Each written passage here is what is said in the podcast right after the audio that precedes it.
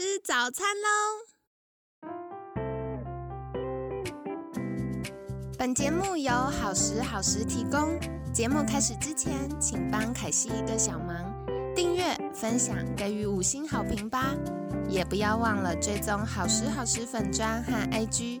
现在也提供 Mr. Box 的订阅式赞助，让我们一起好好吃饭，好好生活，迎接幸福吧！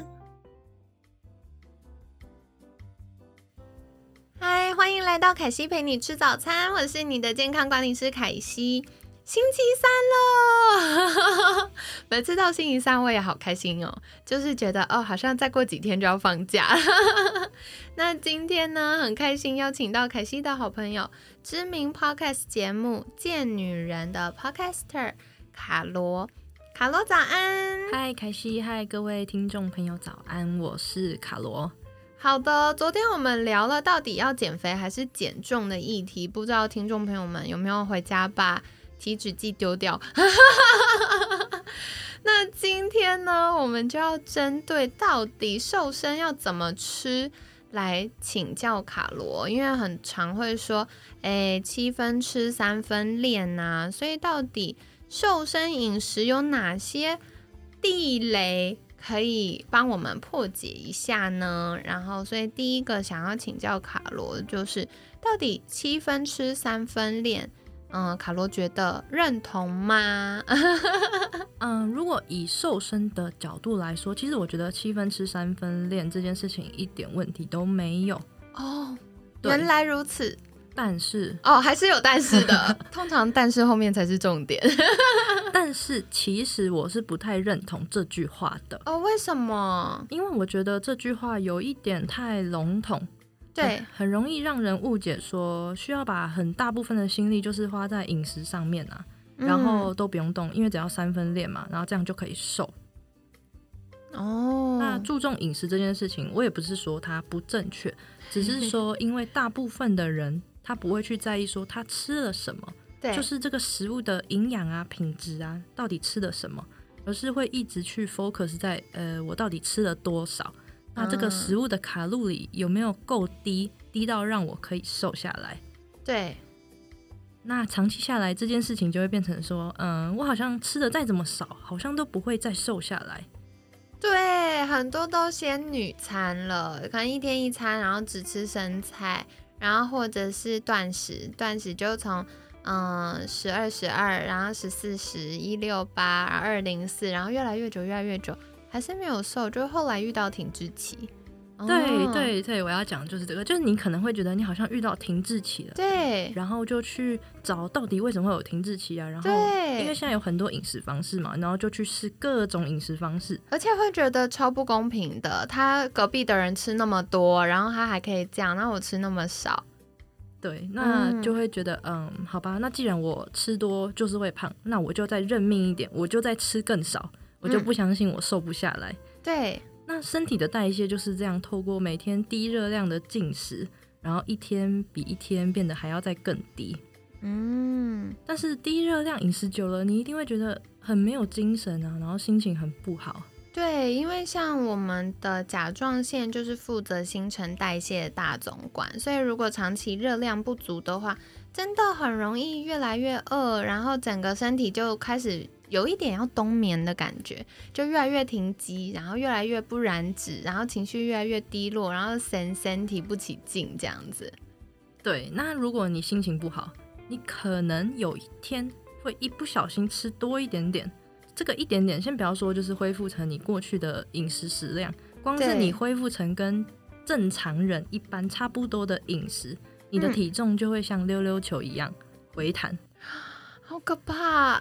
这是应该是听众朋友们觉得天哪阴影，对，然后你就会很崩溃，说天哪，我再也不要忍耐不吃，吃了一点点，怎么又开始胖起来了？然后哎，然后又发现体重又来到人生的新高，对，然后又痛定思痛要减肥，然后又暴食，就这样恶性循环。嗯嗯嗯，的确耶，所以嗯，比较好的做法应该是什么呢？那所以我觉得说，提升你的身体代谢才是一件更重要的事情。与其把你的大部分心力花在饮食上，我我会建议你可以开始训练，也就是我礼拜一提到的肌力训练。嗯，因为训练不止可以帮助你提高你的肌肉量，那肌肉量提高就意味着你的身体基础代谢就会增加，所以你可以吃的东西就可以更多。嗯嗯嗯，哇，听起来给大家指出一盏明灯，因为大家这么认真瘦身训练，就是为了要吃美食啊。那如果呃用错误的方法瘦下来，就一吃就复胖，真的很沮丧。所以刚刚卡罗就跟我们分享说，诶，如果好好的运动，然后让我们的肌肉仓库扩建，然后提高新陈代谢之后呢，我们就可以吃更多好吃的东西，也不用担心复胖。那下一个我想要来请教卡罗的，就是昨天有问到，呃，卡罗在瘦身过程中常常吃水煮餐。嗯，凯西自己在瘦身的过程当中，可能是高中左右的时候吧。有一阵子我们班也很流行女生，因为那时候念文组嘛，所以大家就很流行也一起吃水煮餐，我们还会团购哦。然后后来就发现，天哪，超饿的。然后大家到下午就开始去学校的那个，呃，就是呃餐饮部，然后有饮料店，大家就会开始去点饮料。所以，像卡罗觉得吃水煮餐瘦很快，这个是好的吗？嗯，其实说到减肥，很多人第一直觉就是，呃，要吃的清淡，然后最好一点油都不要有。对对，那这样感觉也比较健康，因为好像油吃太多会身体坏掉，会三高之类的。然后感觉就是会变成你肚子上的油之类的。对对对对，那水煮餐会盛行，就是因为大部分的人很怕吃油。那就连过去的我也是啊，就是我有分享过，觉得说是因为自己吃太多油才会让自己变胖，才会把青菜拿去穿烫啊。对。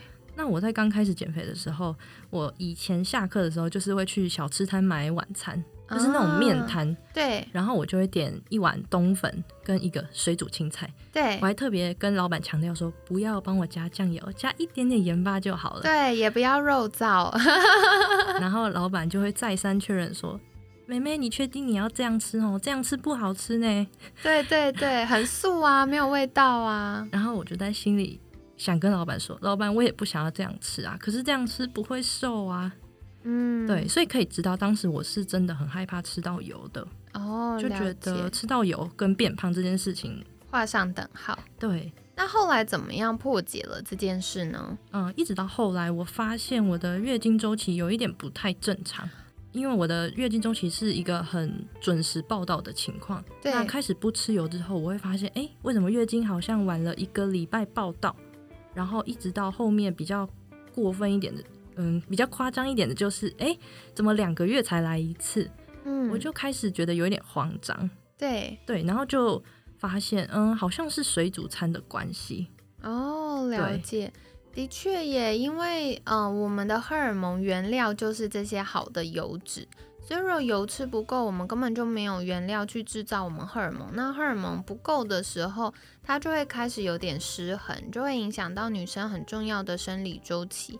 那其实像我们的头发啊、皮肤啊，也有很多需要一点点油脂帮助它保护头发的健康、肌肤的健康。所以，如果油脂吃不够，就会开始干燥啊、分叉，就会开始，我觉得也不是大家所追求的漂亮。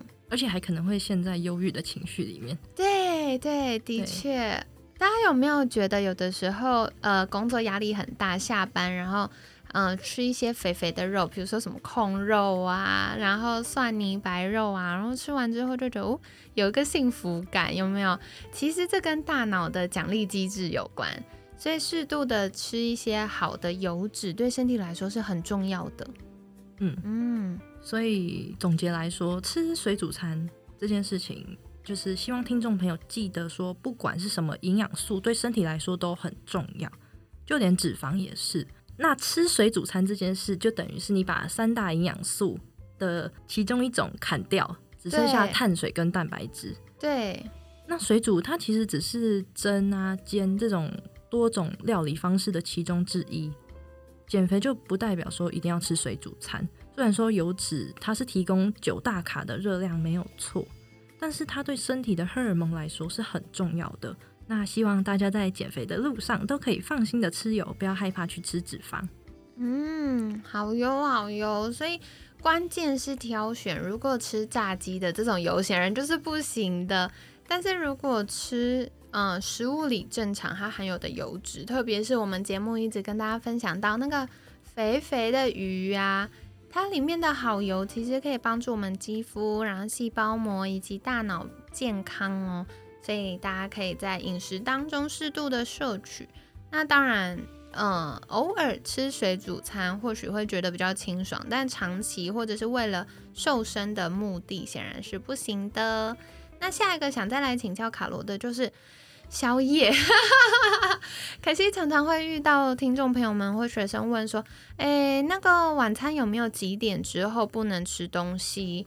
或者是真的真的很想吃宵夜的时候该怎么选择呢？”那卡罗有没有什么好建议可以跟大家分享？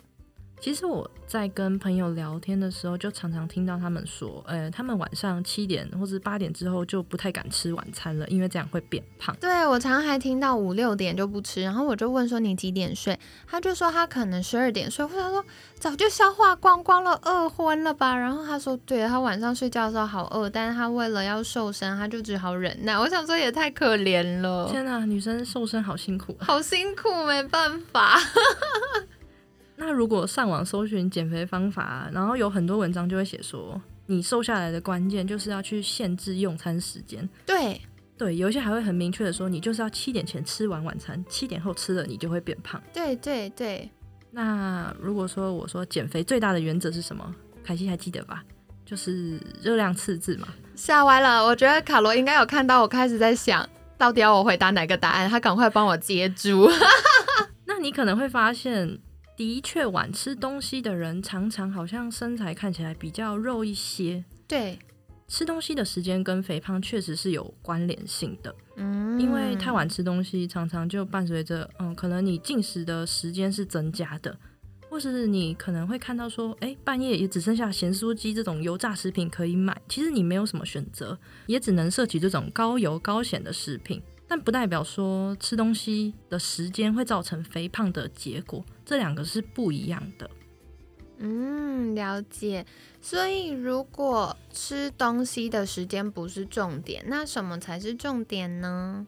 那重点呢，我们就是要回到 what we eat，而不是 when we eat。那 what 就是你吃了什么，对对，而不是时间。所以说七点过后，你当然还是可以吃晚餐。不会说一份五百大卡的餐点就这样变成了一千大卡啊？对，那如果就身体消化功能来说，晚餐需要几点前来吃，这是要配合到你的生活作息的。对，所以才会听到说有人说，嗯，可能睡前两个小时不要再进食了，这样才不会说太饱很难睡觉。的确哦，因为我觉得卡罗真的很贴心，提到一个重点，就是每个人的生活作息不一样。那如果你是属于比较需要加班，或者是晚下班还去运动，然后再回家。如果都不吃的话，真的很饿。我先自首，凯西自己是会吃宵夜的。我一定要吃宵夜，我没有办法，就是肚子超饿的时候睡觉，不然我会饿醒。这样。可是我觉得吃宵夜，关键是你吃了什么。那我觉得刚刚卡罗也有提到一个很重要的重点，就有的时候我们会说，哎，七点之后不要吃，或者是睡前两个小时不要吃的关键，不是为了要不要瘦。是为了你可以消化完，然后好好的去睡觉。如果我们吃很饱，食物都还卡在胃里，它都还没消化完，我们就是睡觉的话，第一个对消化其实不是很好。然后第二个太饱的时候，我们的大脑的神经中枢也会一直在分泌，就是影响我们没有办法好好睡觉的一些激素。所以呢，关键不是几点吃，而是我们吃了什么以及吃多少。卡罗有没有什么样的？饮食，比如说食物是适合宵夜的时候吃呢？你自己会吃宵夜吗？嗯，我自己是会吃宵夜的，因为我好疗愈，因为我也没办法饿着肚子去睡觉。那你宵夜会吃什么？嗯，我自己的话是会去买希腊式优格，因为那种脂肪比较少，蛋白质量会比较高，然后配上浓缩的谷物，嗯，然后再加香蕉。OK，对，而且我的香蕉是会拿去冷冻。哦，你有吃过吗？没有没有冷冻吗？要先剥皮吗？啊，要要要，不然剥不出来。哦，OK，所以就剥好，然后整根去冷冻。哎，我会先切片，然后装在盒子里面拿去冷冻。哦，感觉很好吃。对，吃起来很像冰淇淋。而且是没有添加糖的冰淇淋。哦，对，很健康。对，嗯，我觉得呃，卡罗分享到这个，我可以跟大家分享另外一个，我自己很喜欢是莓果类，就是可以去买那种冷冻莓果，然后有的时候。嗯，只是嘴馋，没有到肚子饿的时候，我就会吃一些莓果，因为莓果又高抗氧化，然后又有一点甜，所以它可以满足我们嘴馋想吃零食的需求，可是又不会增加很多身体负担。然后像卡路刚刚分享到，就是希腊式优格，其实加一点莓果也很好吃哦。那下个想再请教卡罗的就是。怎么去分辨嘴馋还是肚子饿？我觉得不管是宵夜或者是下午，有的时候大家想吃下午茶，有的时候不是饿，是嘴馋。大家也知道，可是好像有点难去分辨，或者是去克服。你会怎么去分辨嘴馋或肚子饿呢？如果是宵夜的时间，我第一个一定会先去看，说我到底是肚子饿还是嘴馋。那这两个要怎么分辨呢？其实也蛮简单的，就是去看你一整天的饮食。其实你自己心里多多少少会有底，说我到底是不是今天吃太少了啊？所以说你嘴馋，其实也意味着说你身体其实是某部分的营养是不足的，让你会非常想要去吃某些东西。嗯，又或者是说，其实你平常太过于限制自己不要去吃什么东西，所以会到了宵夜时间。呃，夜深人静，没有人发现，你可能就会偷偷的把零食柜里面的零食泡面拿出来，赶快吃，反正也没有人知道。我会建议说，如果你想要在宵夜时间吃东西的话，你可以先在家里准备一些原形食物为主的粮食啊，很棒哎。对，那我自己家里就是会准备香蕉啊、鸡蛋跟高纤饼干。如果说比较饿的话，我会泡一杯乳清蛋白。因为你慢慢喝，就是会比较有饱足感的感觉。那这种调味比较简单的东西，其实就不会让你一直想要一吃再吃的，都是那种调味比较多的好吃东西，会让你想要一直吃。所以，嗯，如果是在实际要挑选的时候，卡罗会给大家什么样的建议呢？那吃什么东西比较好呢？呃，其实我觉得就是把握一个原则，因为也没有太多的限制，就是选择以原形食物为主的餐点。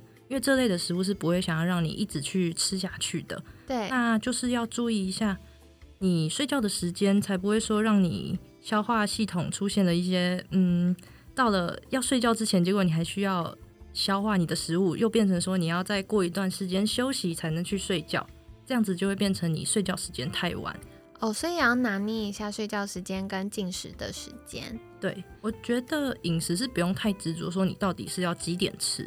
那最重要的还是你吃了什么，以及让你的生活正常运作下去。嗯嗯嗯，对，在热量的平衡下，多摄取圆形的食物，然后再斟酌一下食物的分量会不会影响到你的睡眠。慢慢的，你就会找出最适合你的饮食方式了。我们认同卡罗分享的，耶，就是我们可以试试看，因为不同的状况或不同的，比如说饥饿程度啊、压力程度啊，其实我们对于饮食的偏好会有所不同。那刚刚卡罗也有分享到一个凯西觉得很棒的好方法，就是日常可以准备一些安全的小零食。像凯西在家真的超多、超级无敌多安全小零食的。然后我就有时候哇好饿哦，回到家还没做晚饭的时候，我就会先吃个一点点，然后再开始做饭。那这样子也不太会煮太多，然后吃不完又可惜，或者是勉强自己吃完又太饱，影响到睡眠。那凯西帮大家整理一下哦。今天卡罗跟我们分享了很多的重点。第一个呢，就是七分吃三分练这个原则是对的，可是太笼统了，所以比较需要关注的就是，嗯，大家可以透过饮食的摄取还有训练，提高基础代谢率。那这样子呢，就可以帮助我们，比如说你正在听凯西陪你吃早餐的时候，也可以顺便燃脂哦。那另外一个呢，就是迷思破解，到底吃水煮餐瘦很快吗？其实吃水煮餐，当然你把油脂都去除了，看起来热量摄取比较少，比较容易有热量赤字。可是长期下来呀，就会造成嗯身体的一些作用失衡。比如说什么呢？好的油脂是我们神经传导的。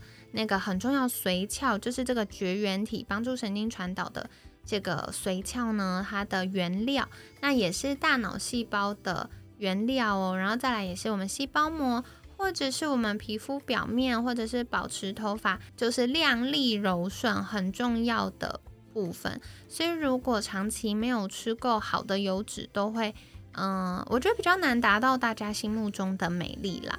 那另外，像卡罗也有分享到荷尔蒙的部分，嗯，荷尔蒙的原料就是我们的油脂啊。然后，所以如果油脂吃不够，胆固醇不足的话，也会造成荷尔蒙失衡哦。那当然，大家也不能为了诶要帮助变漂亮，或者是帮助荷尔蒙，然后就吃很多炸鸡呀、蛋糕啊，这这样就不行。因为这个如果不是品质好的油，反而会增加身体负担。所以跟你分享啦。那再来，晚餐后几点不吃，或者是宵夜该怎么选择呢？最重要的不是。几点吃的问题是你吃什么的问题，食物的品质很重要。那刚刚卡罗有提到，通常会建议不要太晚吃晚餐，有一个很重要的原因就是，好的店家都关门了，只剩下什么素食店啊，比如说麦当劳啊、肯德基啊这种，然后或者是盐酥鸡，是不是你们的最爱？好，那这样就很容易踩到雷啦。那如果家里可以常备一些健康的宵夜选择或零食选择的话，就可以降低踩雷的几率哦。那另外吃什么也很重要，比如说像我们昨天有分享到的，就是呃低热量密度的原型食物。然后我觉得低热量密度是一件事，更重要的是你要吃高营养价值。那这样子呢，就可以在我们每一次进食的时候补充身体。